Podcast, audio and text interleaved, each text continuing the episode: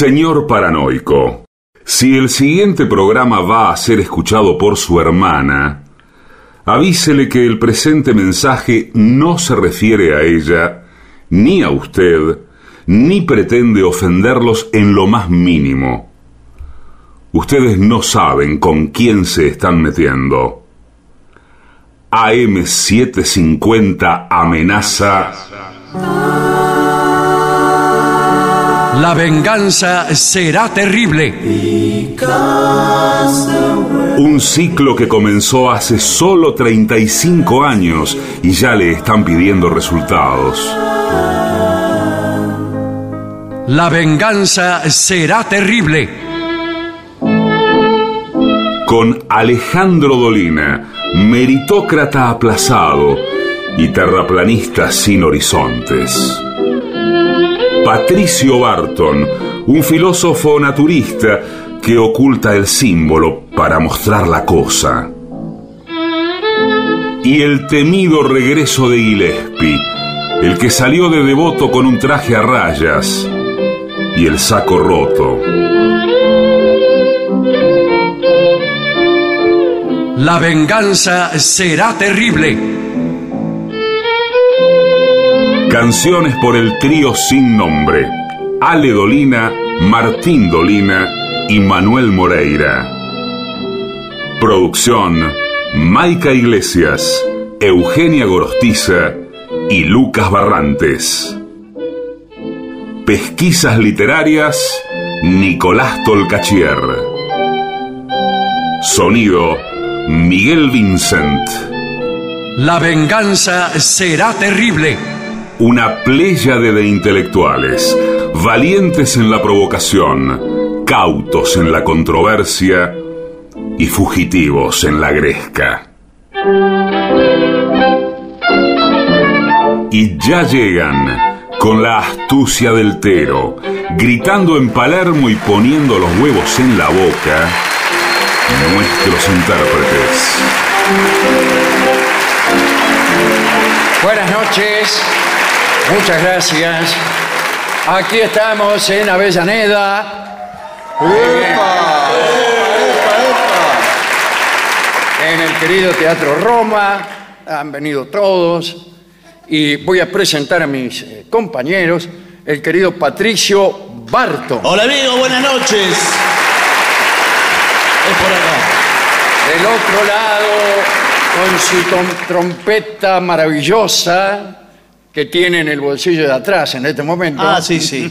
El inigualable Gillespie. Hola, buenas, buenas, buenas.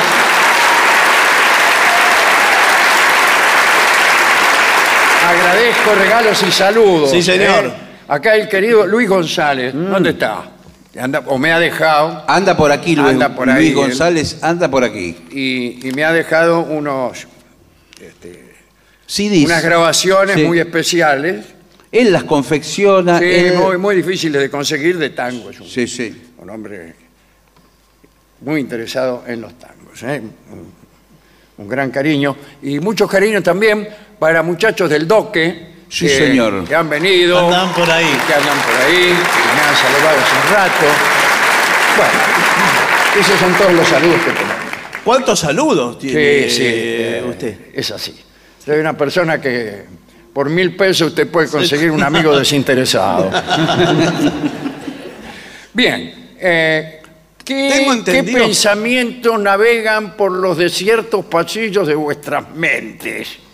No, a mí me parece que nosotros debemos cumplir con un contrato. Ajá. Claro, somos Eh, profesionales. Somos profesionales. Sí, aunque, aunque no parezca. Yo hoy tuve un desayuno de trabajo Ajá. Qué bien. muy con bien. eh, algunos auto- algunas de las autoridades de la radio. De Usted Ramón. siempre ha sido, eh, aprovecho ahora que está todo el público para Sí, decirlo, sí. muy olfa. No, bueno, señor, ese. Eh, hicimos un desayuno de trabajo. Vio que en los desayunos de trabajo hay media luna, sándwiches de miga, es, es bien nutrido. Nunca fui. Claro, por eso es. Y justo me dijeron eso, que usted no, no está viniendo No. eh, al, al desayuno. Y y me dijeron que por favor lean los libretos que le mandan. A usted le mandan libretos. Me mandan el libreto. Aquí tengo justamente el libreto, el primer tema. Qué, qué- qué- qué abundancia de Eh, papeles. en realidad no lo tengo, pero debería tenerlo. Por favor. Y que tiene mucho que ver con el vínculo que uno tiene con sus vecinos. Ah, sí.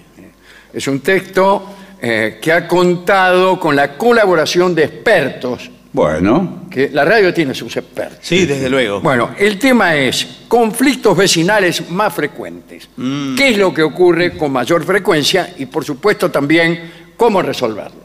le- Todos ustedes que viven aquí Sí. en Avellaneda.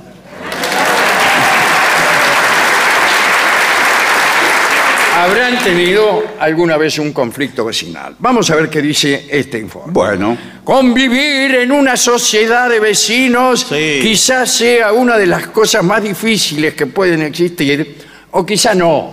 No, la verdad que hay más La difíciles. verdad que no, pero no me bueno. parece de lo más difícil. Bien. bien. Eh, es un mundo reflejo de lo que somos como sociedad en general. Es Exactamente. verdad eso, que es una muestra, una Claro, célula. Todo eso, ese pensamiento eh, siempre me ha llenado de odio. Sí, Sí. Es muy simplificador. Vos siempre- eh, la- si simplista. arma un lío en la cancha de fútbol, bueno, dice, eso muestra lo que somos como sociedad. No, No. no. Se pelea un tipo con el vecino a piña, va, al- crónica, qué sé yo, ¿qué le pasa? Oh, viene el tipo que me lo voy a matar, no sé qué. Esto refleja lo que somos como sociedad. No. ¿Qué sé yo? Si refleja o no refleja.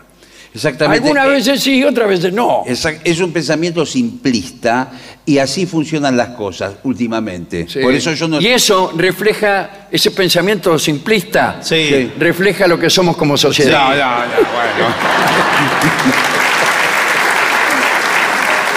Ahora, le hago una pregunta. ¿Un vecino es un amigo? No.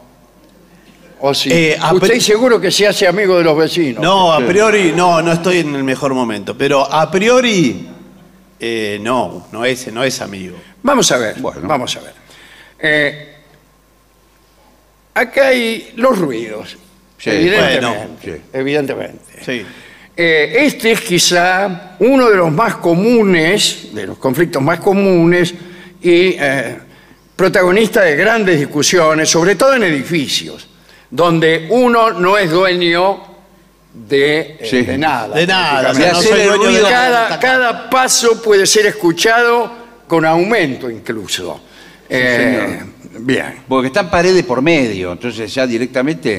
eh, Espere, espere, que estoy, Sí, pero a veces lo estoy tiene- prendiendo... eh, ¿Está prendiendo el órgano? Eh, sí, para los efectos especiales. Bueno. Porque yo iba a hacer ahora ruido de pasos Perfecto. y justo estaba apagado esto, ¿no? Bueno, pero eso en los departamentos. Sí, los departamentos pues, está la pared ahí. para pe- mí pe- tendremos que hacer uh, una división. Es muy Porque distinto. El, el vecino del departamento es una cosa, incluso más anónima, a pesar de que es más cercana. Sí. Porque usted duerme a 20 centímetros del tipo. Sí. 20 centímetros, atrás de la- está el tipo. Sí, a menos con su distancia. aliento, su- Sí, sí, con todo, Y con usted, todo. oye, corre una silla, o a usted le parece que corre una silla, Ya, ya. eh, y, usted lo escucha, y el tipo dice, uno no es dueño Sí, de claro. correr una silla. Además, usted duerme a 20 centímetros del vecino con paredes por medio y a 50 centímetros de su novia que duerme en su propia Claro, o cama. sea, está más cerca el vecino que su novia. Claro. Esa contigüidad, incluso con personas que usted no vio nunca, porque tal vez tienen hábitos diferentes. Exactamente, que te Usted diga- sale a la mañana y, y cuando usted nunca lo cruza, va. Sí, señor. No sabe quién vive al lado. Claro. Escucha la voz a veces. Sí, sí. Y, y- y ima- e imagina. Hay películas, hay una película de Woody Allen que se la recomiendo, Sí. donde él escucha a una vecina a través de la pared. Creo que se llama La vecina, la película. Ah, mira, no le he visto y No. me alarmo mucho. Yo he escrito Es raro, yo un cuento que se llama Los amores del licenciado Carrasco o algo así. En que el tipo se enamora de la voz de una vecina. Ese es el argumento de la película de Woody Allen. Bueno, acá El lo que del sucede es muy curioso porque el tipo la oye, la oye cantar y él empieza a hacer unos ruidos para promoverse. Claro. O sea, dice, bueno, me voy a poner a leer la Divina Comedia Sí. para que Para hacer para alarde. construirse una personalidad. Uy, cuánta plata que tengo hoy. Eh, creo que me voy a encontrar con el ministro de no sé qué y voy a viajar a tal lado. Se hace esas construcciones. Hasta que una vez eh, la oye llorar y entonces le pregunta a través de la pared qué le pasa. Y eh, arreglan una cita, pero a último momento el tipo no va. Y manda a un amigo. ¿Por qué? Y para, porque Sí, pues le nunca daba- la había visto sí, en claro. realidad. Y entonces manda un amigo, como a veces hacemos. ¿no? El cuento termina, no le voy a decir cómo, pero eh, en, en el transcurso de su desarrollo hay varias mudanzas. La vecina se muda y él no se da cuenta. Ah, Claro. Ya había otra. Claro, y le parece, la, a uno le parece el mismo siempre el Sí. vecino. Yo nunca vi a mi vecino, por ejemplo, pese que no vivo en un departamento. No, pero claro, pero- los ruidos los escucho y los escucho igual. Digo, igual si, si se hubiera mudado. Sí, si hubiera uno u otro. O sea, corres una silla y, y es lo mismo si, Sí. si te mudaste que si no te mudaste. Bueno, pero a mí me gusta más eh, el conflicto con el vecino de casa claro. Sí, con el que comparte la medianera. Por ejemplo, una cosa que ocurre mucho y a mí le digo, me revienta, Sí. que se apoderen de los frutos de tus Sí, árboles bueno. Bueno, a través de la. Perdón, pero puedo decir algo. La ley ampara eh, eh, lo que está, del- de, de- digamos, una rama que va a la otra propiedad. El- todo lo que genere ese árbol es del vecino. Lo de, de esa parte. de esa Pero el espacio aéreo, ¿hasta dónde es suyo? No, no, pero la línea suya termina. Usted hace una línea imaginaria en la Perfecto, Sí, medianera. pero usted, si, ¿Hasta si dónde? la rama de su árbol cae sobre mi terreno, yo puedo afanarme un durano, ponerle. Yo creo que le- legalmente sí, es posible. Yo no estoy seguro, ¿eh? Pero legalmente, eh, perdón, ¿usted quién es? El vecino. ¿Usted es abogado? Yo trabajo en la parte de catastros. Ah, De catástrofes. bueno, sí. señor. En la municipalidad. Otro problema con los vecinos es el vecino indiscreto que a través de un agujero eh, observa los movimientos de nuestra novia, de nuestra señora esposa, Sí, eso está O los bien. suyos o de propios. amigas que nos, nos visitan. sí, o los suyos, por ahí lo está espiando otra persona. No entiendo. A usted lo pueden espiar también, lo puede espiar No, alguien. nunca pensé en eso, que pudieran tener interés en mí los. No, no sé si interés, puede ser un interés antropológico también. Eh, bueno, sí, Eh. lo admito. Pero Bueno, y, eh, y- lo- y uno qué miran. derecho tiene, le pregunto a usted como abogado de catastro, Perdón. a decirle, ¿qué me tenés que andar mirando? Claro. No, si yo estoy dentro de mi terreno y me compro un binocular, un, un- Bueno, y- sí, pero- y- y- ¿Qué estaba haciendo? Me dijo, perdón. No, un binocular, señor, que una- se un, compró un binocular. Ah. un- un largavista y yo puedo ver a todos los, los vecinos. Eso está mal. Dentro Eso de mi está No, mal. no, no creo que Ah, eso está penado por la ley. No, pero eh, si el ¿Qué señor me no... tenés que andar mirando? No, pero espere. Si el señor no se movió de su morada, ¿Quién? eh, si usted no se movió de su morada, de su casa, Sí. eh, lo que mira, mira. Ahora, usted... Puede arguir lo siguiente. Entró en mi campo visual. Claro, entró en el Eso campo es visual. lo mismo que uno dice que está en un bar con su novia y su novia le dice, ¿qué anda mirando para Sí, allá? por supuesto, Que señor. entró en mi campo visual. Sí, listo. Le dice, Es así. y, y nada. Y la mina te dice, vos tenés un campo visual Amplio. demasiado hospitalario para mi gusto. Sí. No, no como el de los mozos, vio que tiene un campo El visual campo de visual 20 grados, como no el lo de ven. los caballos con anteojeras. Sí. Y vos lo llamás y nunca te miran. a No, mí no, no me lo ven. miran los mozos. A mí no me ven. Soy invisible a los mozos. Sí, sí. Lo esencial es invisible a los mozos. Es así.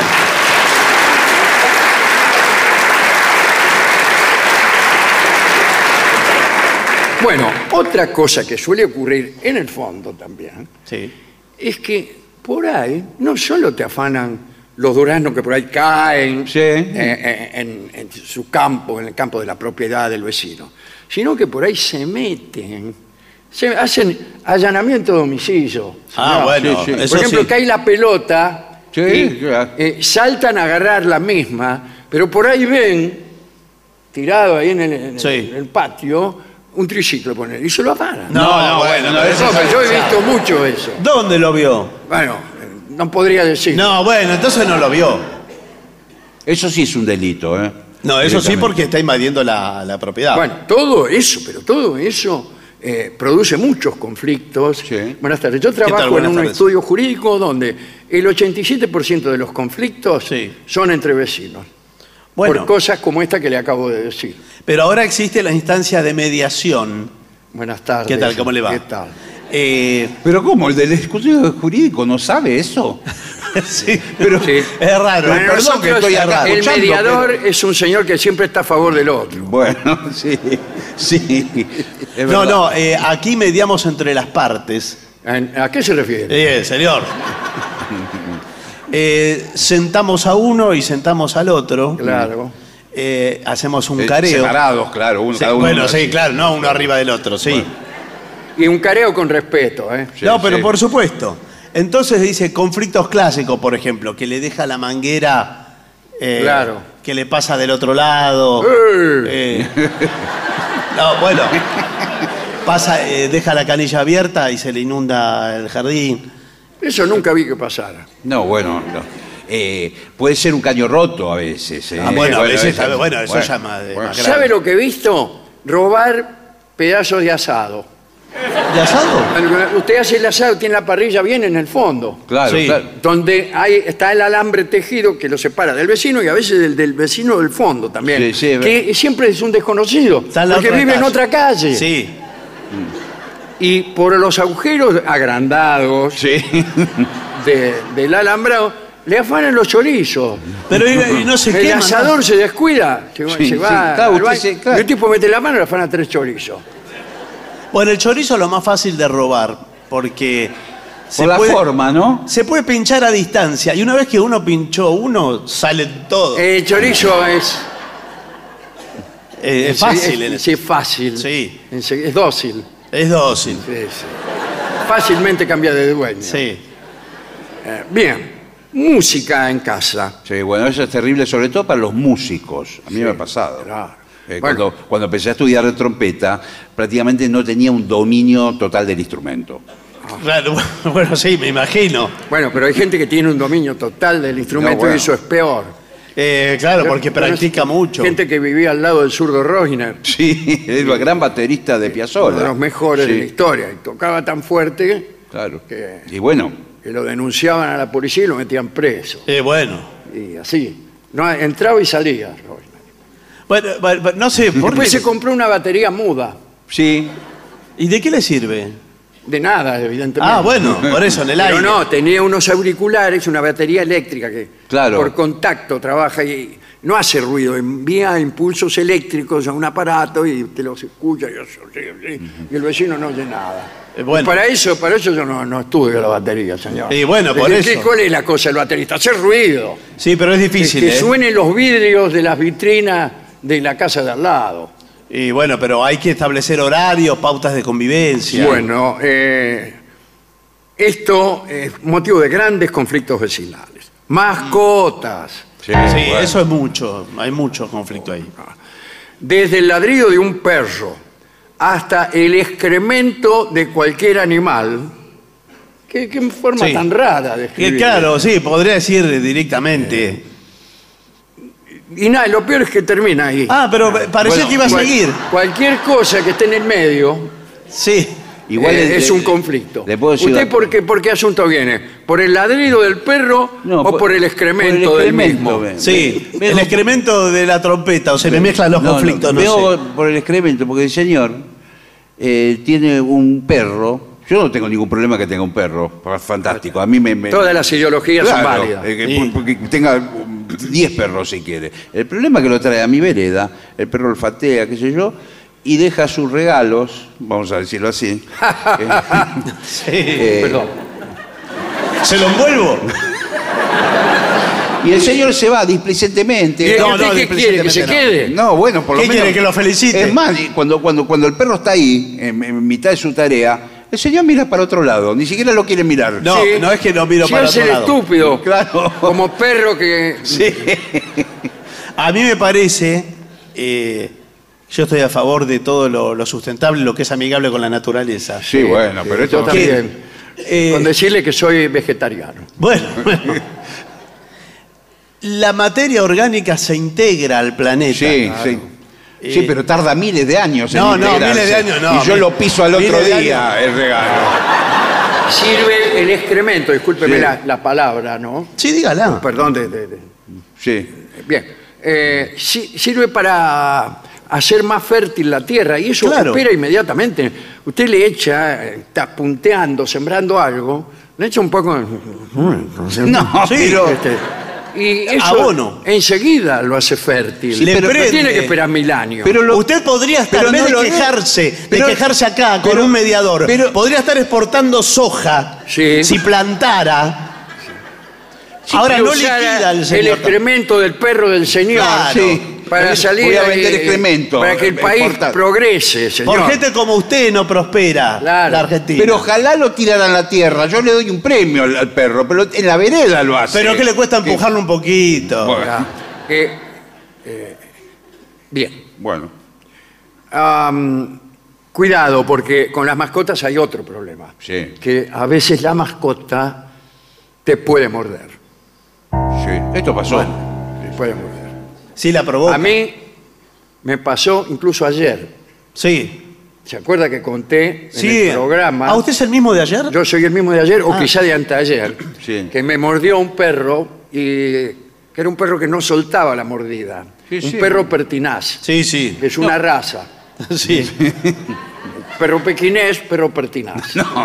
A veces se, le- se le traba la mandíbula. le traba la mandíbula. Y queda ahí. Y, y ahí quedó tres días. Pero más, mucho, Perro, tres días. hasta que lo llevé al Instituto Pasteur. Sí. Y allí tienen técnicas para que el perro desista. Claro, técnicas de, de qué índole. De persuasión. De manuales. Ah, manuales. Ah, bueno. Le hace coquilla. Pero no se tendría que haber demorado tres días entonces. Es que no se me había ocurrido. Eh, bueno, pero Eh, señor. primero, además, me equivoqué. En vez de ir al Instituto Pasteur, Sí. eh, fui a un hospital común. Ah, bueno, pero lo podrían haber ayudado No, no, también. Y pero no, no. no, dice, acá eh, toda cosa con perros, Claro, donde no, no. interviene un perro, usted tiene que ir al Instituto Pasteur. Bueno. Y en el Instituto Pasteur me hicieron problema también. Claro. ¿Qué le pasó? Me dice el tipo. Creo que era Pasteur. Sí.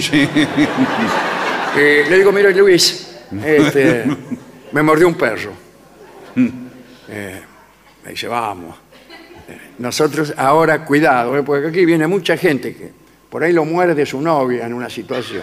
Ah, bueno. Y vienen acá y tranquilo, y dicen, ay, me mordió un perro y lo tenemos que atender, nosotros tenemos que darle 40 vacunas. Bueno, y sí. Y le digo, bueno, mire, y me di vuelta, Sí. Lo tenía prendido. el perro. Claro. Todavía lo tenía mordiendo. claro, y todavía el tipo me desconfiaba. ¿Mm? Esta no es mi novia, le dice. Claro. Bueno, eh, no sé por qué le cuento esto. No, pero- que la- porque la- justamente estamos hablando que las mascotas también Las duermen. mascotas, eh, también sí, muerden. sí. Y duermen también, sí. Y se producen conflictos. No, y además se, co- eh, se producen conflictos intermascotas Ah, sí. entre la de uno y la del otro. Sí. Entonces, eh, eso es peor, ¿eh?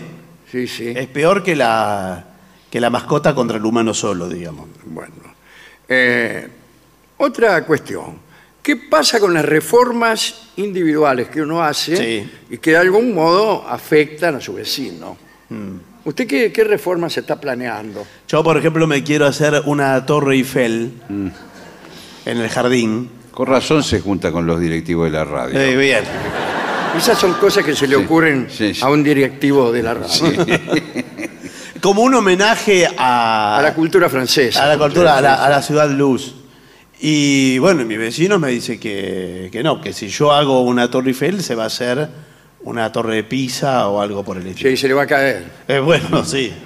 No, No, no, la Torre pero- Eiffel molesta. No, no, y, y es cierto que lo que no puede usar son, por ejemplo, las, las paredes medianeras. No puede tocar la medianera. No. No, lo tiene que hacer en el centro. A mí cualquier cosa menos que me toque la mediana. La mediana. Y bueno, La, eh, yo conté también el otro día de vecinos Bedoya, Sí. o sea que también espiones, que me eh, espiaban porque yo tengo el baño al- bien al fondo, ajá. Ah, al estilo separado antiguo, del casco central de mi casa. Como se usaba antes. Como se usaba A la antes, vieja que usanza. No tenías el, el baño bien a 10 centímetros de tu cabeza. No, está bien.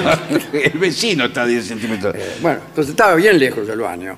Y el vecino solía espiar a mi novia Ah, cuando, cuando... en medio de la noche se levantaba y quizá ligera de ropas. Sí, bueno. Y bueno, encaraba para el fondo y el tipo se asomaba por la pared. Este, había una pared, no un lustre. Pero Y esto escúcheme. facilitaba la tarea del espión. Claro. Y, y mirá, mirá. Mi novia se dio cuenta. Y sí. Eh, me dijo, ahora yo voy a ir al baño. Vos fijate, vas a ver que el tipo de al lado, cuando yo termino de pasar, Sí. ahí aparece la cabeza. Claro. ¿Pero qué estaba haciendo guardia toda la noche? Sí, claro. Por ahí escucha las, rue- las puertas. Y, que se abren y claro, se cierran. escucha, abre la puerta Claro, de la claro, pieza. claro. Escucho unos pasitos. Sí. Está apurada. sí, vaya, vaya. y, y sale. Sí. Bueno, y yo me puse atrás y lo vi. Lo vi que sacaba la cabeza de Sí. acá. Cuando él me vio, o percibió que yo le estaba, agachó el melón. Bueno, está bien, claro. Pero yo le vi las manos que quedaban Claro. con los de, las uñas blancas. Hacía hacer fuerza fuerza. el tipo, estaba medio. Ah, le porque dije- por ahí se elevaba Sí, en la medianera. claro, se elevaba, sacaba la cabeza. Y le dije, con que así son las cosas. No me importó ser cínico. Pero bueno, pero. ¿Cuánto tiempo Y el tiene? tipo saca la cabeza y dice, es más fuerte que yo, más fuerte. ¿Y qué tiene? ¿Y qué? ¿Y qué lo- le cuento una historia. Bueno, bueno, Sí, pensar en una Yo le dije. ¿qué pasa si yo ahora te denuncio? Exacto, ahí tiene que. Y no, no salió.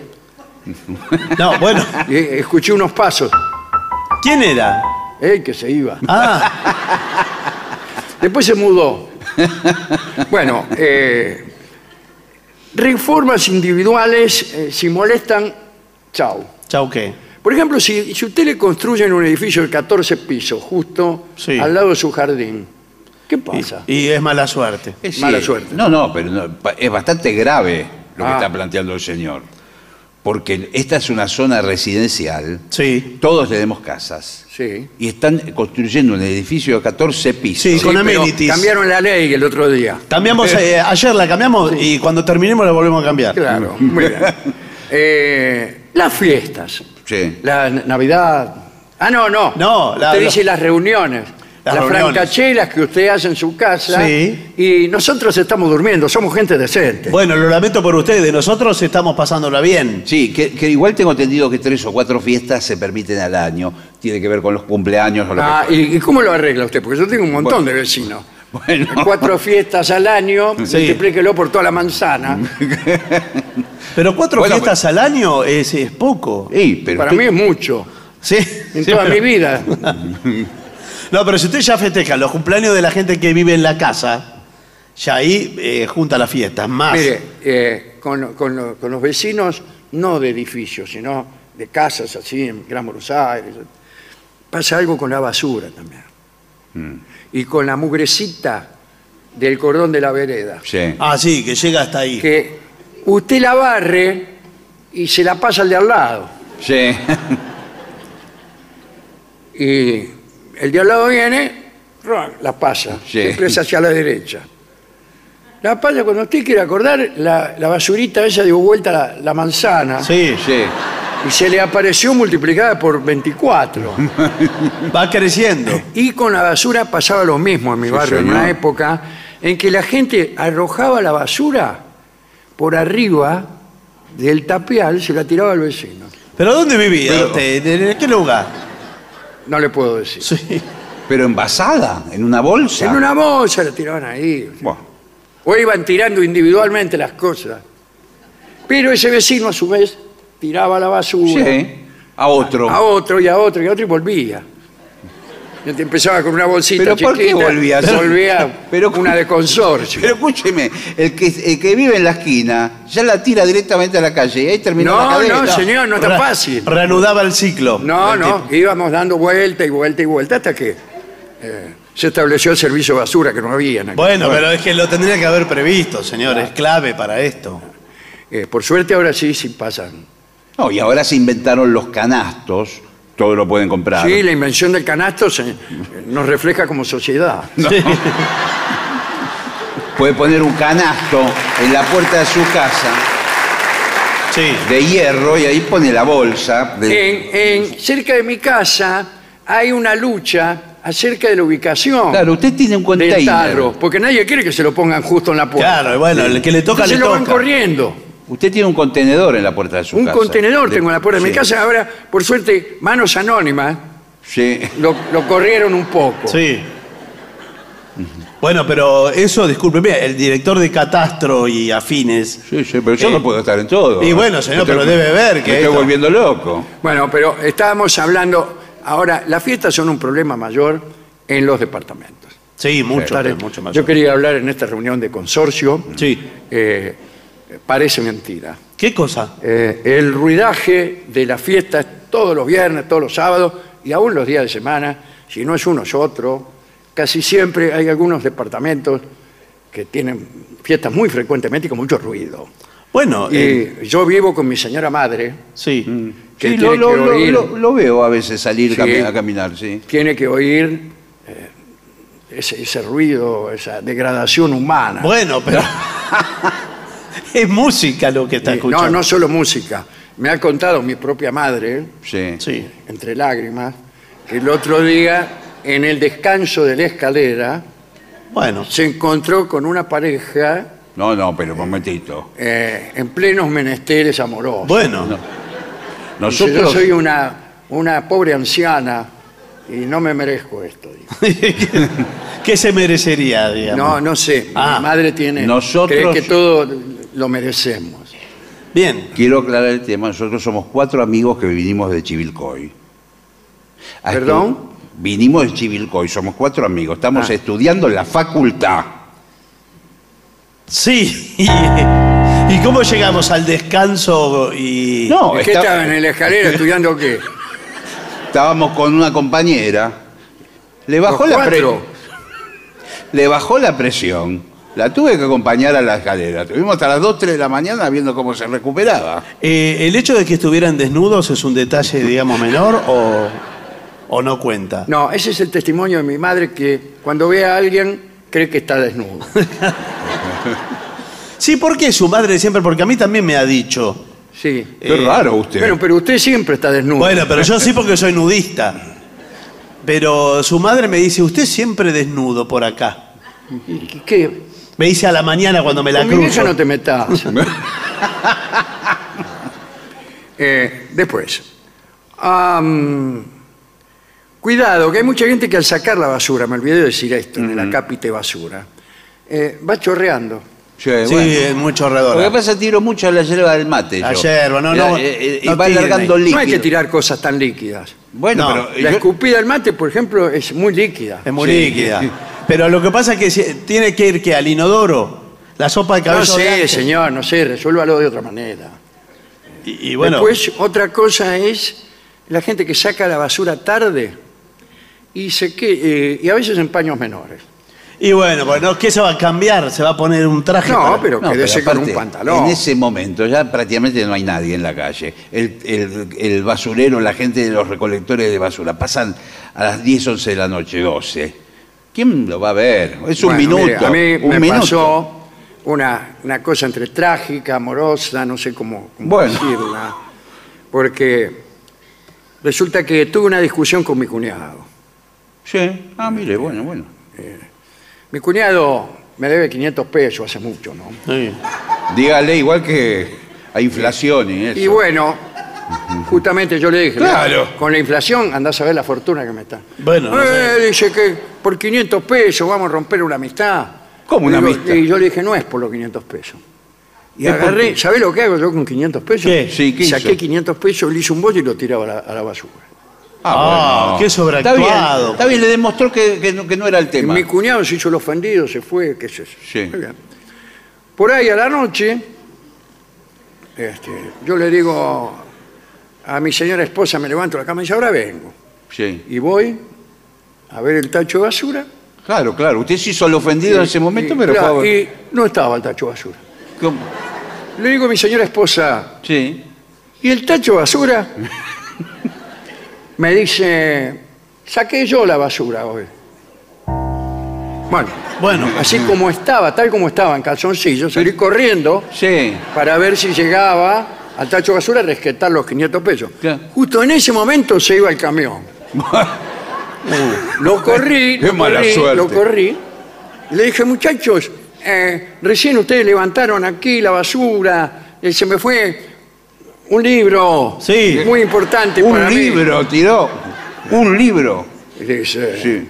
las cosas que caen, dice, que recogemos nosotros, eh, son nuestras. Bueno, medio raro Me el dijo concepto. mientras se metía un papel de, quin- de 500 pesos en el bolsillo. Así dice que tomátela. Yo agarré, ya me volvía en calzoncillo Sí. y justo la vecina de al lado, en Enagua, Oh, bueno. Y bueno, qué barrio, ¿eh? estaba mirando el camión que se iba, pensando ¿Por quizá qué? ¿Y qué cómo pensaba? pasan las cosas, cómo. Pero eso está eh, pensando. aquello de lo que nos desprendemos y no va a volver nunca, se va en el camión, metáfora del paso del tiempo. Ahora, escúcheme. Me dijo incluso en Enagua, estaba reflexionando acerca del paso del tiempo. Bueno, Y me mire y me dice, veo que usted no, ¿Cuál era el indicio de que usted no? Que yo estaba en calzoncillos. Ah, No tenía una actitud, en la cara se reflejaba más bien la Ahora. necedad y la codicia, más que la serenidad del filósofo. ahora le hago una Claro. pregunta, esto igual no tiene nada que ver, pero ¿es bonita su vecina? Muy bonita. Y empezó Ay. una conversación, una Uy, uy, cosa uy. trajo la otra. Sí. No me obligue a No, explicar. no, no, está bien, No me obligue a señor. explicar. Sí, este cada uno. inciso. Sí. Y bueno, cuando quisimos acordar, estábamos uno en brazos del otro. ah, bueno. Pero, pero escuche, ¿todo en la vereda? Entonces, en la vereda era oscuro. Estaba. Sí, sí. Le digo, lamentablemente me voy a tener que retirar. Le digo, ¿sabés que soy un hombre comprometido? No, a último momento se lo dijo. Hasta ese No, no, momento. no había pasado tanto. no le había dicho nada hasta ese momento. Vivo acá. Sí. Sí, sí, dice.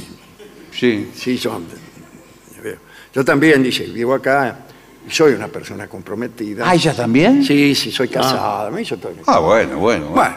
Bueno, a partir de ese día nos vimos todas las noches. Ah, bueno, entonces. Salíamos a sacar la basura, eh, y después nos quedábamos un rato y después volvía cada uno Pero escúcheme, a su casa. y nadie- Y pasó el tiempo y me pasó lo mismo que al licenciado Rubén Carrasco. Sí. Un día salí ya en calzoncillo, completamente. Sí. Ya directamente incluso ni saqué el tacho. No, claro. Fumando un pucho, sí. va. Y Sí. veo venir a la tipa, era otra. Un tipo con un tacho. ¿Qué? ¿No era la misma? No era la misma. Yo en un principio le iba a abrazar y después me quedó. Y, y la tipa dice, ¿por qué? Dice, no, ¿por qué me rechaza? ¿Cómo? Algo así. Sí. Le digo, usted no es eh, Luciana, no es Luciana. Digo, no, no, no, no, si soy Margarita. Sí. Me, me ¿Y? mudé hoy. Yo- Este es mi tacho, me dijo. Bueno, por favor. Qué raro. Bueno, sí, es raro. Y bueno, son cosas que suceden, ¿no? Hay, hay... Usted no tiene... Oh, esto, esto. Hay infinidad de conflictos, pero esto es tremendo. El vecino que reta a tus hijos. No, eso, claro. Con mis hijos no te metas. No, claro, claro. Lo que pasa que eh, a veces uno cuando tiene una edad, caso mío soy adulto, No me Bueno, diga. bueno, pongo un cartel así, lo- Bueno, no nos sí. olvidamos. y uno ve un joven que está haciendo una travesura, uno tiene un poco la obligación de decir, mira, eso está mal. Claro, Eso está mal. estos son tus límites. Claro. Bueno, pero para eso tiene un padre. Claro, Ah, ¿sí? yo te- el Para- chico dice, tengo padre y madre para que me peguen. Claro. Y para que le diga. No sabía que tenías un padre. No lo veo nunca. Sí, tengo. Y, y si yo quiero arrancar flores del jardín, las flores son del, del todo, del planeta son las flores. Este, Ya parece un adúltero usted Sí, más que un sí. niño. ¿Usted quién es? El vecino. Porque el vecino cree que era el señor que me Sí, sí, vino a yo soy retar. el vecino, pero él No, también. él es el de allá, yo soy el del medio. Claro. Ah. Yo soy el que... No, digo nada. Ah. Bueno, estoy. Usted es el marido de Margarita. Es el hijo. Ah, Margarita es tu vieja. Sí, Marga. eh, ¿Y por qué la conocen tanto a mi mamá? No, no, él la conoce no, más. yo- porque, Yo miro nada más por la medianera. porque-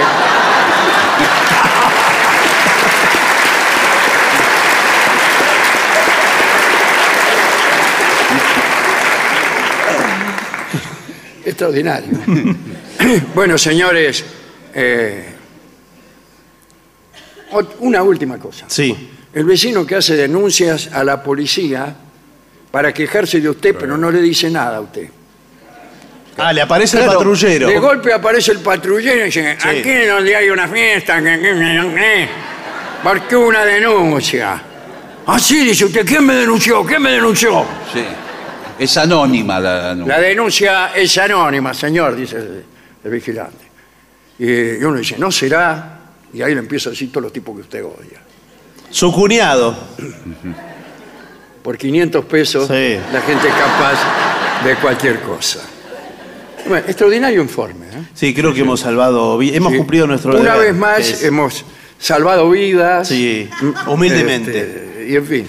Y me parece muy bien hoy, que es el Día del Vecino, sí. hacer este informe. Y hoy cuando vuelvan a su casa, tóquenle el timbre al vecino. Bueno, Y una palabra, o un pequeño obsequio, un alfajor. algo, un abrazo, un gesto. Este paquete de pastillas para el nene. Sí. Bueno, el nene se mudó ya hace dos, dos años. Se Siempre fue. se mudan los vecinos. Sí. Siempre. Incluso uno se muda. Y... En el Gran Buenos Aires sabemos mucho de esto.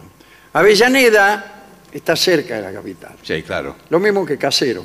Pero la gente se empieza a mudar y no se mudan al centro. La gente se muda cada vez más, Más lejos. más lejos, más lejos del centro. El que vivía en Casero se va a vivir a Bellavista y después a San Miguel y así cada vez tiene que tomar más trenes. ¿Por qué? Eh, Bueno, porque sí, así son las cosas. Los que progresan no. El vecino que progresa se muda desde santos lugares a ponerle Barrio Norte. Claro, sí, sí. Pero entonces es distinta la actitud del tipo que se muda para progresar que el que se muda porque ha bajado su estatus. Se le nota en el trato con los los vecinos. Claro, usted dice que el que viene progresando en, un- en un- en su escalera, que es más petulante, más altanero. Al en- contrario, En el barrio. es más humilde. Es más humilde porque le toca un barrio donde son todos macanudos. Mm. En cambio, el que se va más lejos viene con aires de haber vivido en santos lugares. Claro, viene compadreando. Bueno, eh, vamos a hacer una, No, creo un que- breve paréntesis. Sí, un, paréntesis importante. Porque el tema que viene después requiere como, un, como una introducción Sí. A ver.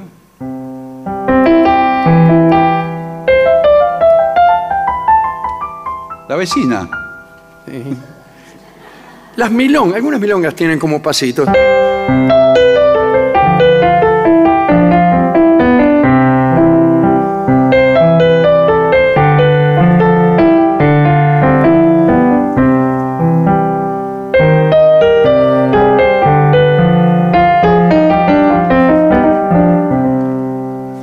Lindo.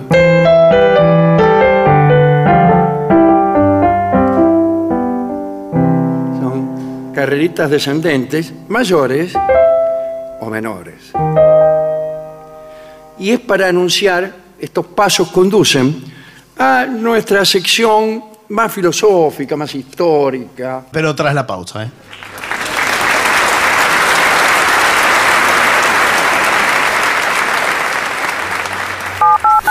$7.50. Lo mejor de la 750 ahora también en Spotify. La 750 en versión podcast. Para que la escuches cuando quieras. Lo mejor de la 750 en Spotify. Dale play.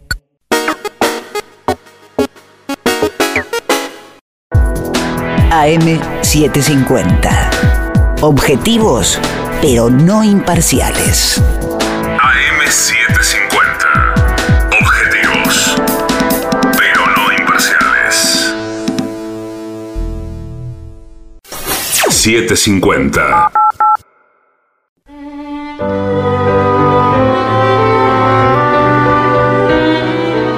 Y hoy tenemos un informe histórico acerca de los príncipes y los reyes y sus momentos de risa.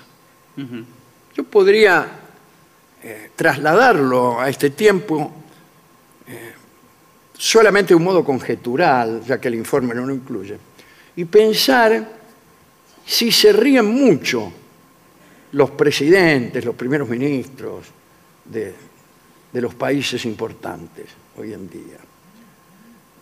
Y, no lo sé, la respuesta es que no lo sé. Esto es solamente de algunos reyes que se reían mucho, que les gustaban las bromas. De eso hablaremos. Eh, había algunos que tenían una forma vulgar, enfermiza y agresiva de buscar situaciones graciosas, que es la más eficaz, por supuesto. Por ejemplo, el rey inglés Eduardo II, que gobernó entre 1307 y 1327, tenía un afán desmesurado por parecer chistoso, como tantos de nosotros. Era un hombre excéntrico. Se, se divertía muchísimo disfrazándose. Se disfrazaba de albañil. ¿Y cómo se disfraza uno de albañil? No hay, no hay mucho. Y no es bueno. muy perfilado el albañil. No, pero ahora con un casco amarillo y Puede un ser, overol- antiguamente era con un, em, con un gorro de diario. Claro. Claro, sí. Sí, pero con un casco tiene razón. Ahora con ¿eh? casco. Sí, sí, sí. Ah, en realidad a Eduardo II le gustaban los albañiles, lo hemos dicho muchas veces en este programa. A veces se disfrazaba también de carretero. Eh, no sé cómo se, se viste uno de carretero. Eh, También. Blanca alpargata de lona, a rayas el pantalón, negra faja de almidón, la camiseta aprisiona, el fungi no desentona, la pinta en ningún momento, porque en su requintamento sombreja la vista rara al decirle a una fulana, Durano a 40 el ciento. Bueno, así, eso es una buena descripción de un carretero. Sí, Discúlpeme. está toda la descripción de la ropa. Bueno, este muchacho, Eduardo II, entre paréntesis, este, tuvo una, una muerte horrible, que no, no la voy a contar aquí. Y tenía la costumbre de reírse cuando sorprendía a funcionarios y nobles que lo, lo descubrían disfrazado. Por ejemplo, manejando una carreta Claro, o participando en la construcción Claro. de una vivienda. ¿Qué haces En fin. Miren al rey, y el rey se moría de risa. Asimismo, este rey participaba constantemente de juergas voluptuosas, orgías, como quien dice. Bueno, bueno. Los cronistas cuentan que le daba dinero a las personas de su corte para que bailaran encima de la mesa en una orgía. ¿Qué clase de orgía es esta? Y para un- que un tipo baile arriba de la mesa le tienen que dar plata. Bueno, para empezar será. Y para, eh, escúcheme, un- en una orgía ese es el aperitivo. Sí, Si te tengo que dar guita para que baile arriba de una mesa, después, ¿qué, qué, qué? sí. ¿Qué viene? Bueno, eh, lo menos que podés hacer si vas a una orgía, Bueno, señor, no lo sí. menos que podés hacer Bueno. es bailar gratis Bueno, arriba de la sí, mesa. bueno, bueno, no es para indignarse así. Tampoco, tampoco. Bien. Vos parece la- las orgías que va Rolón, Sí. Porque son orgías de que psicoanalistas. se son presenta y dice, ¿qué tal? ¿Cómo le va? Encantado. Sí. Bueno. Gabriel Rolón, encantado. No, bueno. Por favor. Bueno, este, no importa. Eh, Eduardo estipulaba eh, una jerarquía de acuerdo a quién se caía mejor del caballo. Tenía ordenada su, su cohorte de alquilones según su habilidad para caer del caballo. Y premiaba a los que mejor caían y les daba puestos importantes. Y cada vez que alguien se caía, si se sabía caer bien con gracia, Eduardo se reía muchísimo. Era, estaba casado con Isabel, la hija de Felipe IV el Hermoso de Francia, eh, y, y era el papá de Eduardo III, Eduardo II. Todos los protagonistas de la que fue la Guerra de los Cien Años después. Bueno, eh, qué sé yo. Otros reyes ingleses tuvieron eh, otras diversiones. Jorge II tenía la costumbre de quitar por sorpresa la silla Oh. al que se iba a sentar. Clásico. Sí, muy clásico. Es un chiste muy de la televisión, eh, muy de sacarle la mano al que te la va a dar, etcétera. Eh, disculpen si la risa me impide continuar. El rey Jorge II molestó a sus amigos durante 10 años con esa gracia. Era lo único que le, divertía. Él era un hombre muy melancólico. eh, bueno, estaba medio loco. Sí, bueno. puede ser. Estaba medio loco. Y mm, únicamente salía de la melancolía para reír ante la ausencia de silla bajo las posaderas de sus cortesanos. Y en realidad para sacar sillas desarrolló toda una serie de estrategias. Por ejemplo, cuando alguien iba a sentarse a su mesa con una señal minúscula, le avisaba a sus sirvientes que tiraban, tiraran de finos hilos que estaban atados a la silla, disimulados por sedas y oropeles, y, y bueno, la silla se corría sola y el embajador, ministro, el que fuera, caía ante la risa Bueno, bueno, bueno. del rey Jorge II. Todos sus ministros alguna vez cayeron sentados ante el rey y debieron soportar las carcajadas que al parecer duraban horas. Por favor. que no qué- paraba de Qué reírse. pesado. Bueno, es, es raro esto que durara horas, porque uno entiende que es Bueno, gracioso que se caiga un ministro. Por favor. Pero tampoco me parece que, que sea para reírse horas. Bien. Eh, alguien se vengó una vez del rey Jorge II. Parece que una de las preceptoras de las princesas, Lady de Lorraine, cometió la osadía de devolverle la broma al rey. Y una vez le sacó la silla y el rey se fue al suelo. Y parece que mi lady estalló en una risa tal que, no sé cómo decirlo, se desgració. Claro. Más abono para la tierra. Sí. Se desgració de la risa. Como quien dice, ¿no? Ese era Jorge II, que estaba un poco loco. Después creo que Jorge III también, mucho más. Luis XIV también gastaba bromas, le gustaba regalar cajitas de dulces, caramelos, qué sé yo, que llevaban dentro un ratón vivo. Te regalaba una cajita de bombones y adentro un ratón vivo. Sí, qué lindo. También echaba puñados de sal en los dulces de los nobles. Escondía, esta me gustó, ¿cómo me gusta esto? Escondía amigos bajo la mesa para que gritaran en el momento de cortar el pavo. Está bueno. Venía el sirviente, trinchaba el pavo y cuando cortaba, el tipo debajo de la mesa gritaba ¡Ay! Me gustó muchísimo. Un gran chiste. Bueno, a Luis le gustaba también cantar canciones obscenas y escucharlas, ¿no? En una ocasión, al oír cierta canción, que lamentablemente no figura en este informe, Luis XIV tuvo espasmos de risa que lo ahogaron y para salvarle la vida tuvieron que sangrarlo, practicarle favor. una sangría porque el tipo se estaba muriendo de risa después de haber oído una canción obscena. Lo que sería aquella canción. Lo que sería. Bien. Carlos V de España, mejor dicho, Carlos I de España, Carlos V del Imperio, ¿no? Se reía mucho, eh, a pesar de que era un hombre muy serio, ¿no? Como todos los austrias. Pero hacía esto. Eh, por ahí iba por la calle, sacaba la espada y empezaba a armar caballeros a las personas que pasaban. ¿Cómo? Eh, el rey podía armarte caballero, hacerte Ah, caballero. con una- Con la espada. Entonces sacaba la espada, pasaba vos como un gil por el lado. ¡Pum! Te armo caballero, decía. Ah. Y entonces se armaba un tumulto. Ah, para esperar. a mí también, a mí también. ¿eh? Yo, yo como es uno cuando Claro. pasa el rey y empieza a armar caballeros a la marchanda. Sí, sí, tiene Uno nombramiento. también quiere, yo también, yo también. Bien. Esto le producía mucha gracia. Eh, había tumultos y. Bueno. Lo curioso de esta gracia de Carlos V es que hasta hace no mucho tiempo los descendientes de esos ennoblecidos sorpresivamente pretendían gozar de nobleza hereditaria. Y semejante pretensión causó pleitos, demandas, promo- promovió multitud de investigaciones, alegatos, en fin. Así que, igual, como acabo de decir, en la corte de Carlos y este, de todos los Austrias, la risa era cosa difícil. Antoine de Brunel escribió sobre Felipe II, que era el hijo de Carlos, lo siguiente. No hay ningún otro rey que viva como el rey de España. Todas sus acciones y todas sus ocupaciones son siempre las mismas y andan a un paso tan igual que día por día sabe lo que hará toda su vida.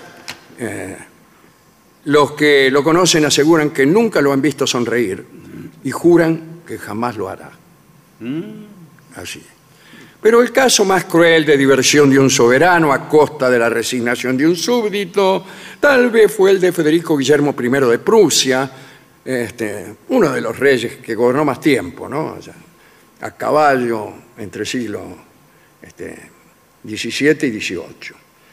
Federico se divertía groseramente con sus oficiales y tenía un tipo que lo había agarrado de punto, un cronista, un tímido cronista de la corte llamado Jacob Paul von Gudlin, a quien los reunidos hacían objeto de broma, le prendían fuego a la ropa, llevaban un mono vestido con ropajes parecidos a los de von Gudlin. Bullying le hacían. Eso mismo. Bullying. Eh, proclamaban que el mono era hijo natural de este cronista y lo obligaban a que besara al mono, esas cosas.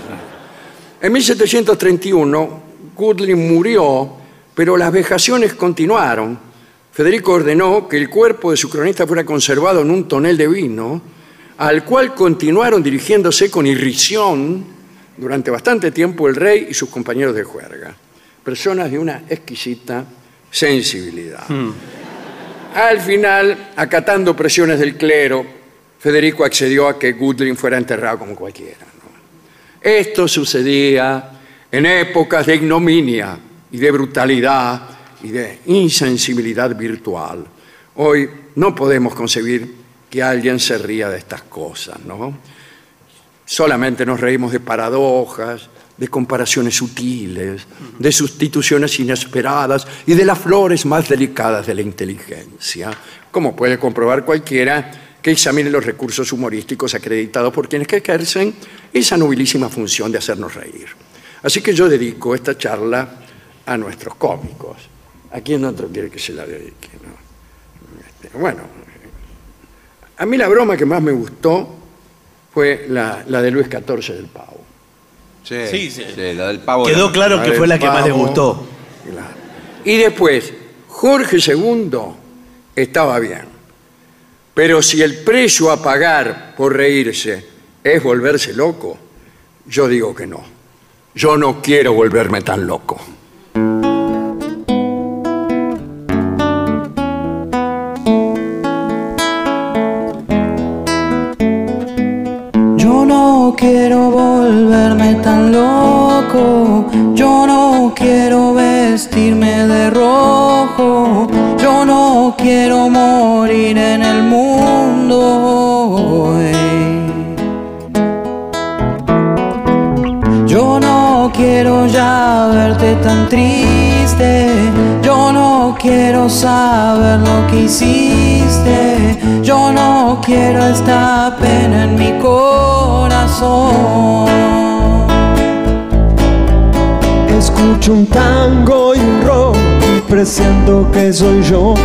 Quisiera ver al mundo de fiesta.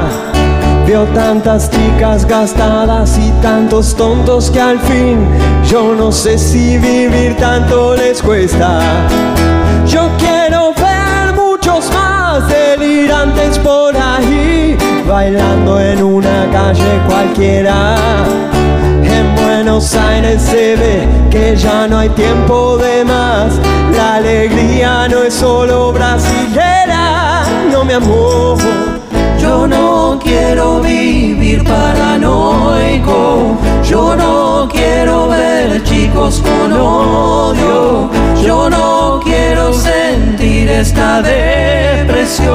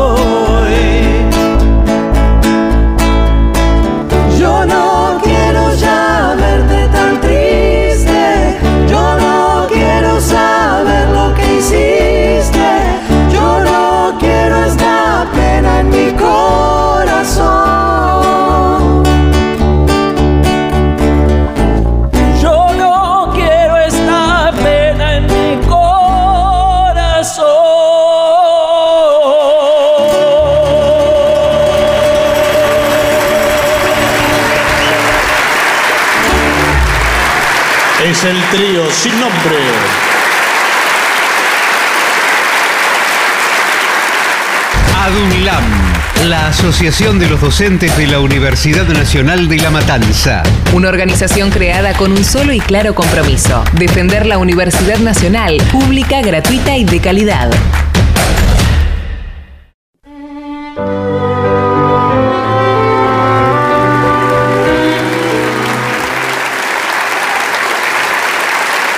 Continuamos, la venganza será terrible. Estamos en Avellaneda, nuevamente en el Teatro Roma.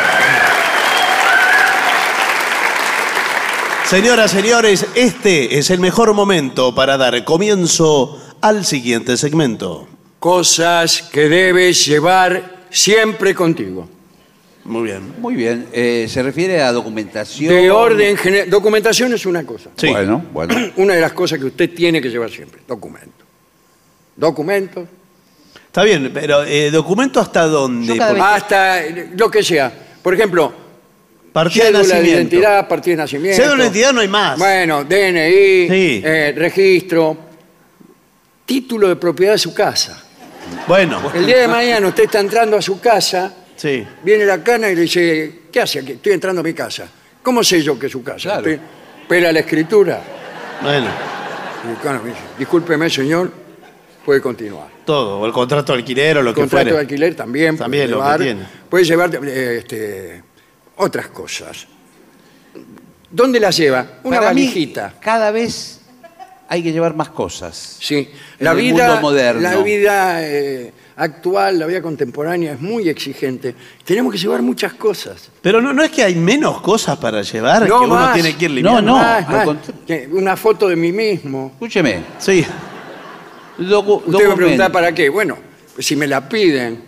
¿Quién le van a pedir una foto? Nadie le va a pedir. Documento, bueno. tarjeta de débito, sube. Ahí está. Eh, Baja. Bueno. No, bueno. El celular, el cargador. El llavero ca- con la llave de su llave, casa. Cada vez más Una cosas. tarjeta con la dirección de su casa por si se olvida. Sí. Bueno, pero El más... celular Sí, ahora. con toda su hijuela. Sí. Bueno, muchas de esas cosas están en el celular ahora, ¿vio? Ahora sí, pero bueno. Eh, bien. Oh, lleve en una valija todo esto. Sí, claro. Eh, trate de acomodarlo todo para que no ocupe tanto espacio. Claro. Por ejemplo, es muy útil llevar una linterna ¿Para qué? para alumbrar si se corta la luz. Bueno, Que llega pero- a su casa, entra, se cortó la luz y que se va a romper los cuernos contra todos los sillas, los sillones. No, saca una linterna que la lleva atada con scotch tape No, Muy bien. bueno, pero. eh, en su pierna. Usted se baja los pantalones, Pero- pero- saca el scotch tape, pela la linterna Pero escúcheme. y empieza a iluminar. Lo mismo si usted va caminando por la calle y corta la luz en el barrio, se baja los pantalones, saca la linterna Bueno. Bueno, y le escúcheme. dice a alguna dama, Pero- ¿desea que la escolte? no, señor. Ah, ¿Le puedo decir una Yo cosa? llevo una linterna de No me- cinco pilas, señor. No Cinco me, pilas. no me parece elegante que usted vaya en el colectivo o cualquier lado con la linterna dentro del pantalón. Claro, porque no se sabe si es una linterna eso. Una navaja suiza, lo mismo. Lo Sí. mismo que la linterna, pero distinta. Ah, la Bueno. Victorinox. Sí, que tiene todas las prestaciones. Esa que tiene 37 Tiene cosas. tijera, navaja, Sí, sí. eh, lupa. corta uñas. Sí. Lupa sí. Sí. Uno pone colecciona estampillas. Bueno, sí, bueno, Se pero... encuentra una estampilla y dice, a ver, y mira con la lupa. ya no se usa más. Pero no todo solo eso, a veces en el supermercado, eh, si no ve También. bien, eh, los precios y eso lo tiene que ver con una lupa. Claro, o, o, de qué o son las yo cosas. reviso mucho los huevos con, con la lupa. Bueno, Sí. está bien, cada por si uno. están rajados. Porque muchas veces Sí, es verdad, ya- me venden huevos rajados. Yo quiero Bueno. denunciar esto, señor. Bueno, pero discúlpeme, eh, ¿nuestro supermercado, usted los adquirió en nuestro supermercado? No, no, los compré acá. Mire, aquí le muestro los huevos. Sí. ¿Qué dice acá? Supermercado. Sí. Sí. No. Ahí está. Ah. Perdón, estos huevos no son míos, ¿eh? Ah, ¿no? No, no, estos digo. Ah, bueno, sí. Mire, eh, nosotros tenemos, y por eso prosperamos en la zona, Sí. un especial cuidado en los huevos. Eh, por eso me llama muchísimo la atención lo que usted dice. Yo puedo reconocerlo, le diría así, mirar, al tacto nomás, Sí. Sí. me doy cuenta. A ver. Si los huevos, Sí. espere. Si los huevos son míos Para o mí no son esos míos. huevos están pasados. No, bueno. Perdón, ¿usted quién es?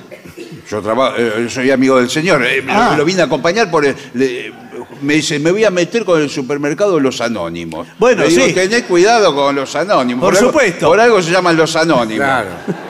¿Por qué estos huevos cascados? Los cascaron ustedes, señor, porque de tanto revisar, usted con la lupa esa que trae y toda la cosa.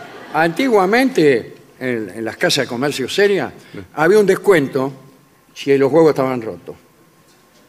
Por ejemplo, huevos sanos, no sé, mil pesos la Sí. docena. Sí. Eh, Huevos rotos o rajados, 500.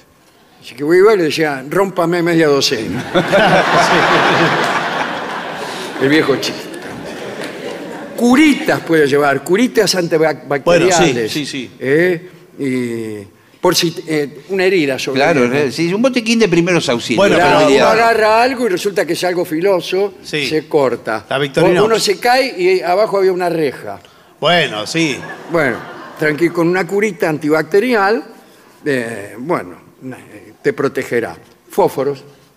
Sí. Pero un encendedor lo resuelve. Bueno, encendedor. Fósforo por si no anda el encendedor. Bueno, Son una fuente de calor y luz. Sí. sí, sí, sabemos. Gracias. Dinero, claro. Pero hubiera Hay que empezado por llevar ahí. todo esto y no tener guita. Claro. Y. Después compra el encendedor, compra Claro. todo. Eh, pero no, tiene que llevar dinero oculto para una situación de emergencia. Porque Claro. por ahí a usted le afanaron Sí. Claro. y entonces, para tomar un taxi o algo, Señor, tiene claro, tiene oculto, muy oculto. ¿Sabe dónde lo llevo yo? No. En el calzoncillo.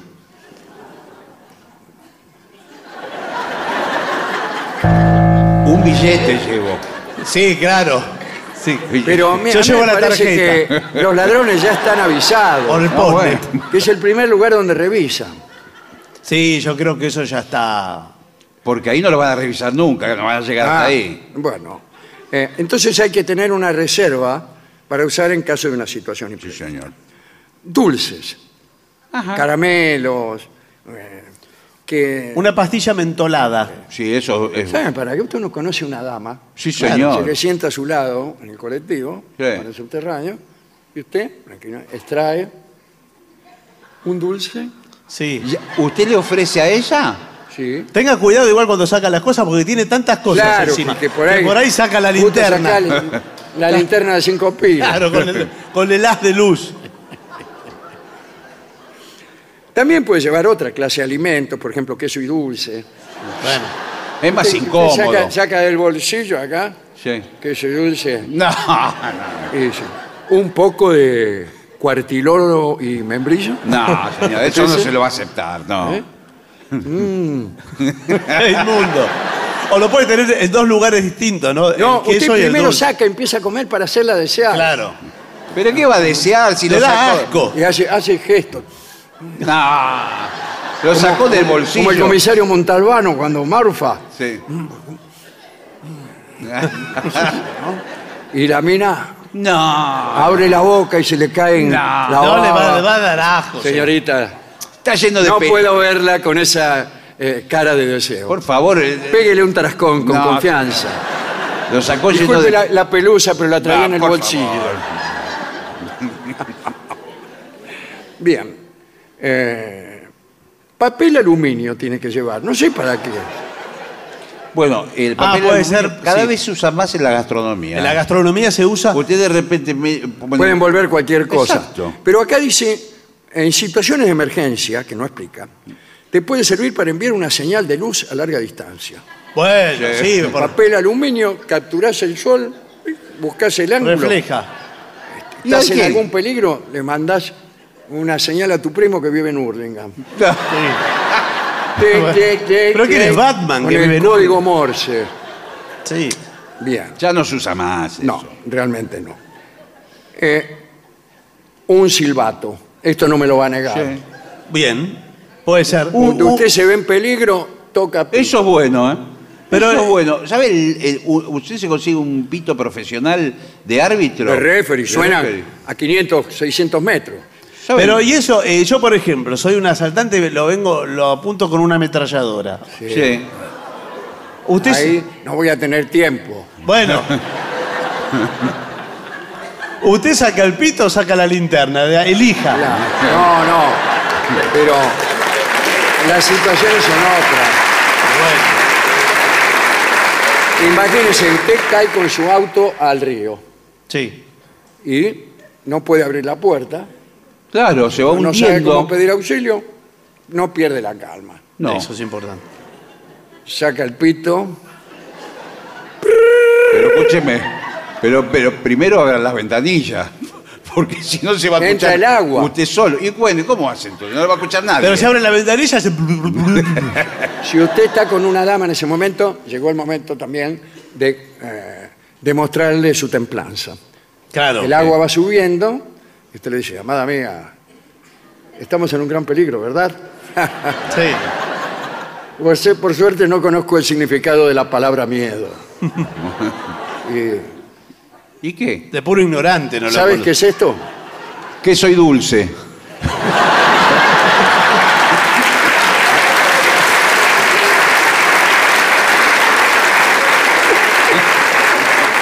A falta de pito, también puede usarse un claxon de juguete infantil. Sí, hay unas bocinas. Ah, ah, ah, que suenan así. Sí.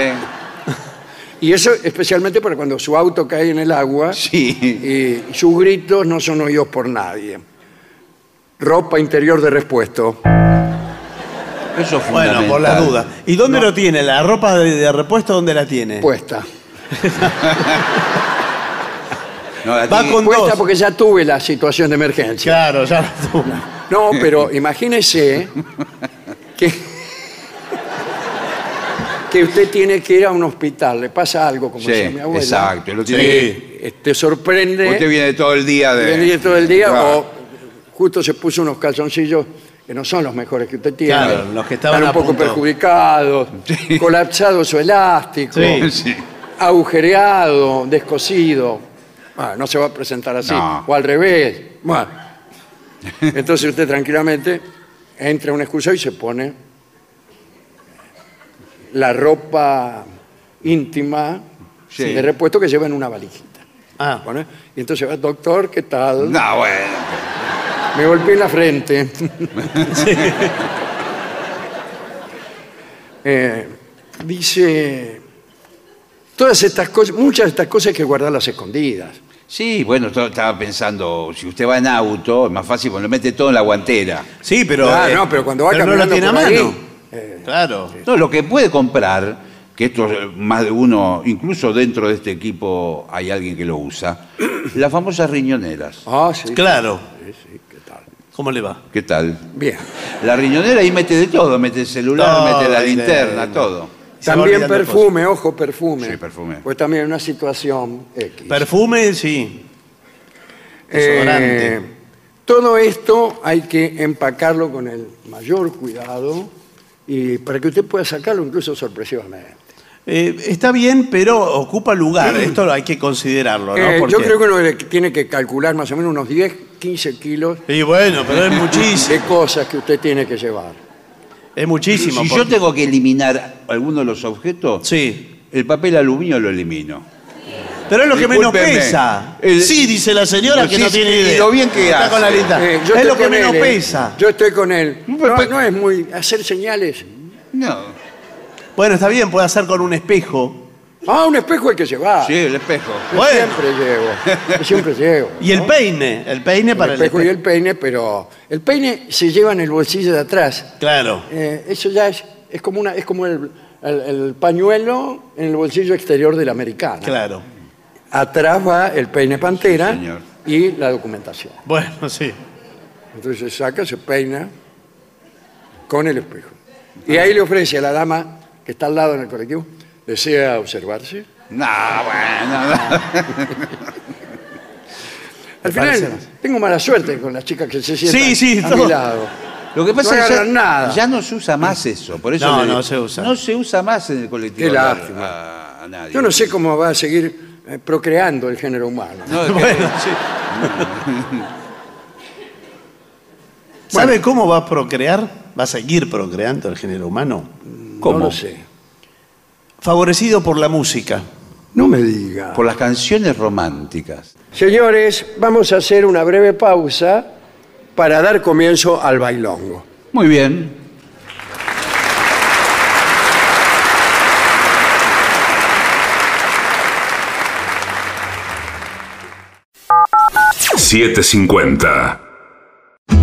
AM750. En la provincia de Buenos Aires ya tenemos más de 100 edificios educativos nuevos y nadie se quiere perder el nuevo primer día. 100 nuevos primeros días, 100 nuevos edificios educativos. La educación como prioridad, con obras que transforman. Gobierno de la provincia de Buenos Aires. 750.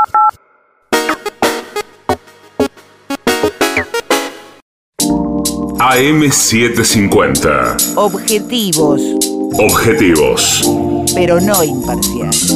pero no imparciales. AM750. Objetivos, pero no imparciales.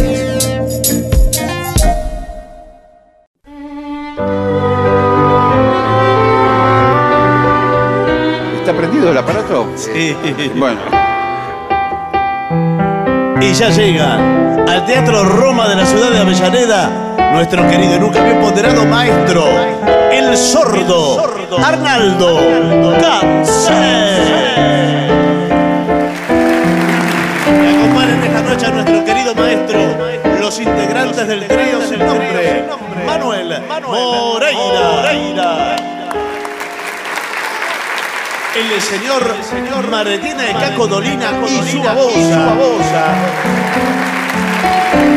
Y el licenciado académico Ale Dolina.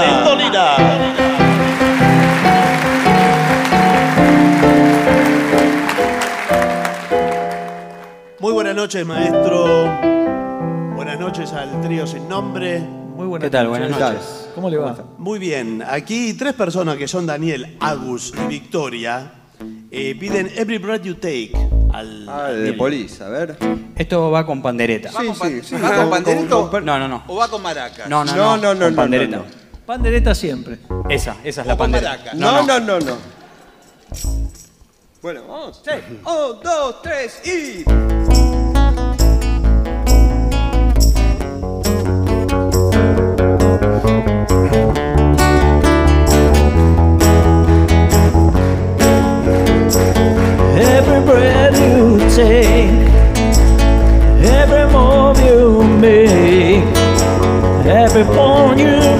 every step you take, I've been watching you. Every single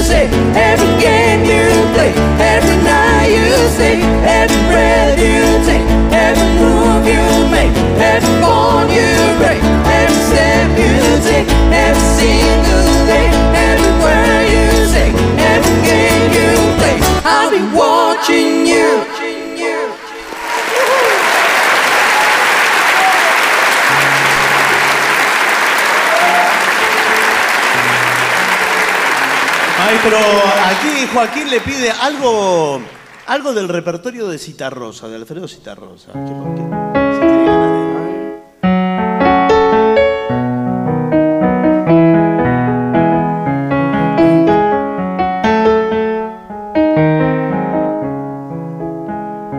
Mi Darita, acordate de José Artija y endulzate la boca cuando lo diga. a la huella de un siglo que otros borraron, mintiendo los martirios del traicionado. A la huella vieja, Vidalitai, que te estoy buscando. Junto a la valleja vitalidad quiero irte andando. A la huella primero de José Artigal y sácate el sombrero cuando lo digas Vidalita orientada, lejana y pura a la patria querela sin amargura. Patria sola y patria, vitalidad, patria sola y muda. Rompe tu silencio, vitalidad, vamos en tu ayuda en tu ayuda paisano, monte en caballo, vamos mano con mano los uruguayos. A la huesa, a la huesa, monte en baguales, vamos mano con mano los orientales.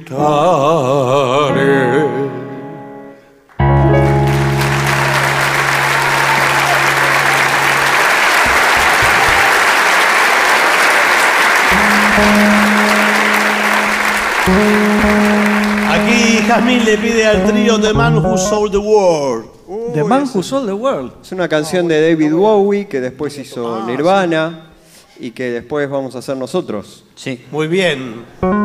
Es muy difícil. Hermosa. Vamos a ver queda. si sale. ¿Va con percusión? Sí. Es un poco irregular. No, maracas no. Ok, a ver, vamos a ver si sale. Un, dos, tres y.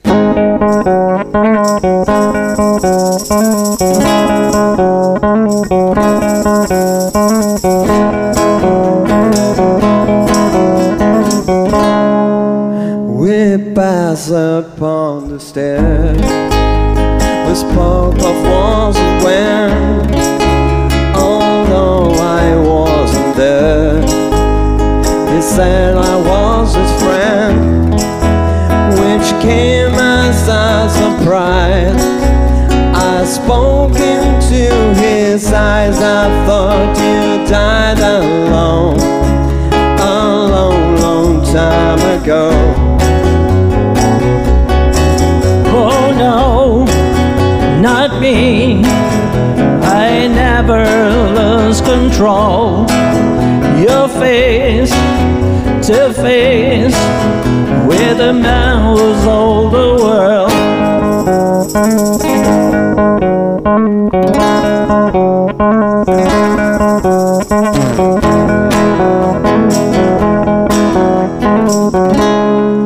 I laughed and shook his hand and made my way back home.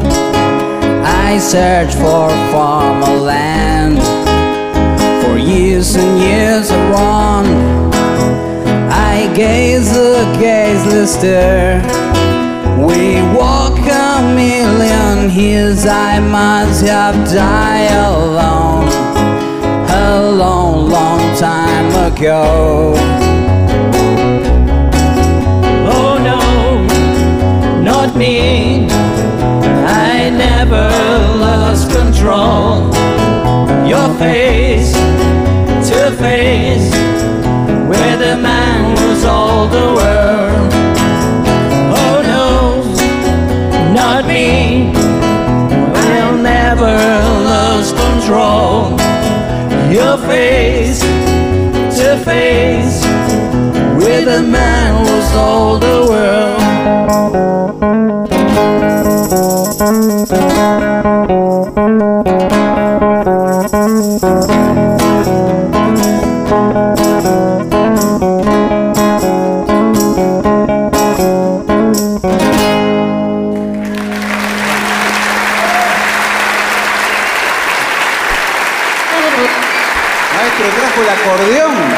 Parece que sí, ¿eh?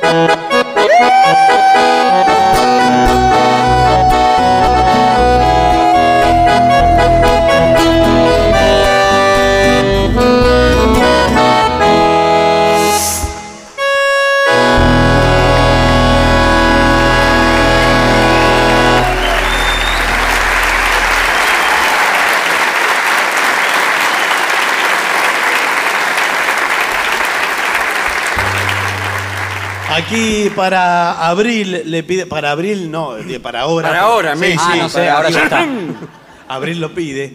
Eh, tan solo. Uh. con babosa, ¿verdad? No, con babosita. Con la babosita. Eh, va con percusión. No, No, maraca no. No, No, maraca no.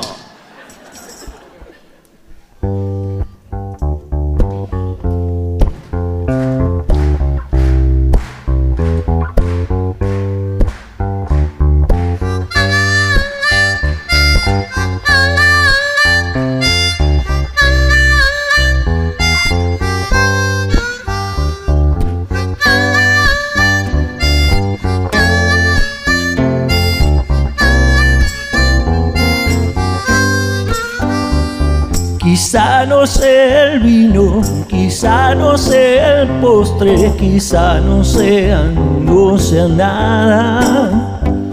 Pero hay tanta belleza tirada en la mesa, desnuda toda rebalsada. Apuras el vaso, vas perdiendo el paso y en la mesa ya no hay nada. Borracha está la puerta, cerraste y quedó abierta y puedo escuchar tu llamada.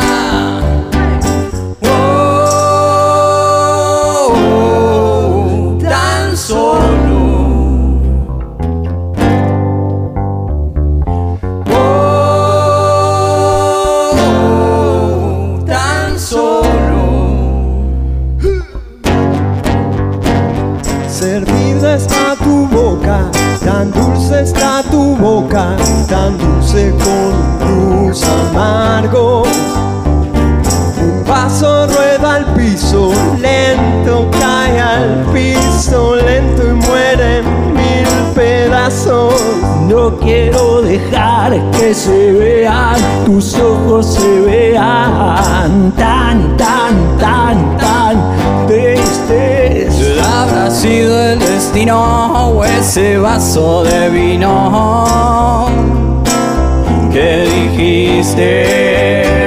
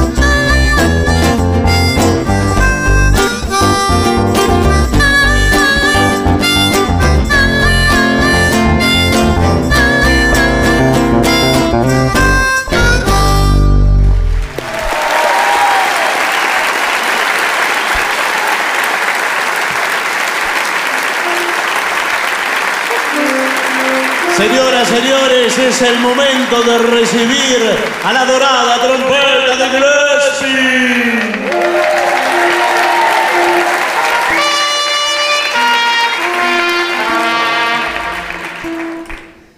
Muy bien.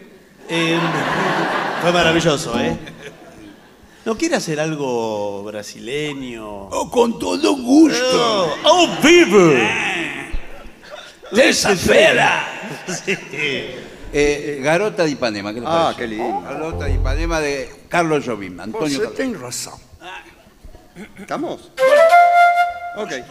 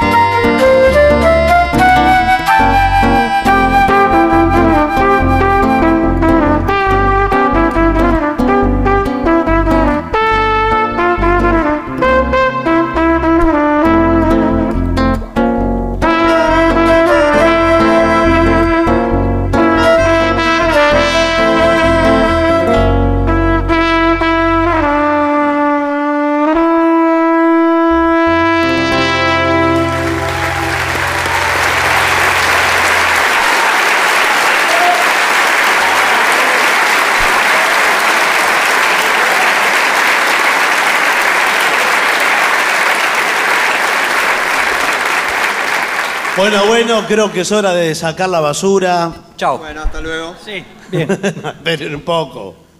Eh, y debemos despedirnos, maestro, al menos provisoriamente de aquí.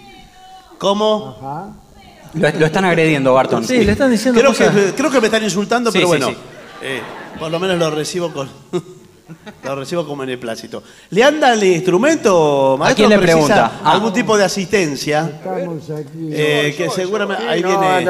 A ver los técnicos japoneses que Ahí está inventaron todo. el Queremos aparato. asegurarnos de todo. Está mirando un partido, en verdad, en la pantalla. Ya, ya termina, ¿eh? Ah, ahí va. Está con miedo. Ahí, Ahí va, está. Ahí va, ahí va, ahí va. Ahí va. Pero hay algo eléctrico. Sí. ¿Esto es la? Entonces todavía no está. Ahí viene. Eh, ¿Qué canción vamos a hacer, maestro? Ay, no sé. Una canción maravillosa que se ha Una hecho sin rogar teclado. tanto. No, vamos a homenajear Sí. al mejor escritor argentino. Bueno, Al bueno, mejor bueno. escritor argentino. Bueno, Bueno. no sé, el segundo mejor. No, bueno. Bueno, muy bien. Y nos vamos. Gracias y, a y todos. con esto nos vamos y les damos gracias a todos, especialmente por eh, haber soportado este incidente en el que manos anónimas, Sí, señor. sí, porque esto, esto se tiene que investigar, han pisado el cable Sí, a de- propósito. del aparato. Eh. Bien. Les pedimos disculpas y espero que nos elijan para el próximo vuelo. Muy bien. Vamos todos. Mempo,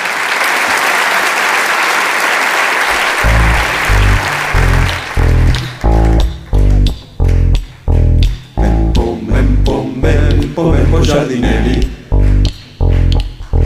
Mempo, mempo, mempo, mempo giardinelli. Mempo, mempo, mempo, mempo giardinelli. Mempo, mempo, mempo, mempo giardinelli. Hit the road, Jack. Don't you come back no more, no more, no more, no more. Hit the road, Jack. Don't you come back no more. What you say? Hit the road, Jack. Don't you come back no more, no more, no more, no more. Hit the road, Jack. Don't you come back no more. Woman, don't treat me so mean. You're the meanest old woman that I ever seen. I guess if you say so, I gotta pack my things and go. That's right, hit the road, Jack. Don't you come back no more, no more, no more, no more. Hit the road, Jack. Don't you come back no more. What you say? Hit the road, Jack. Don't you come back no more, Jack. Don't you come back no more.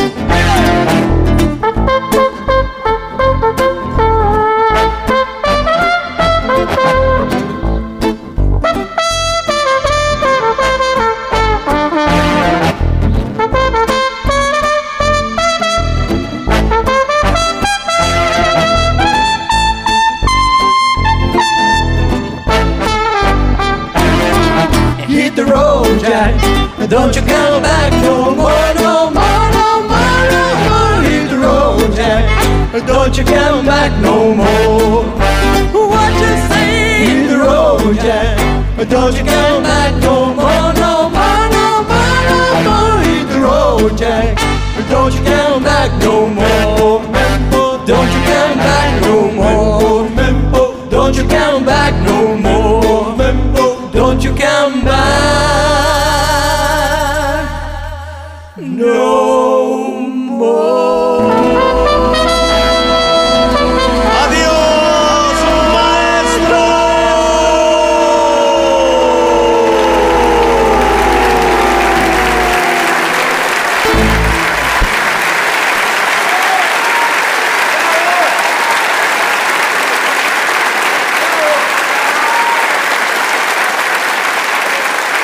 para finalizar, dos palabras bastan.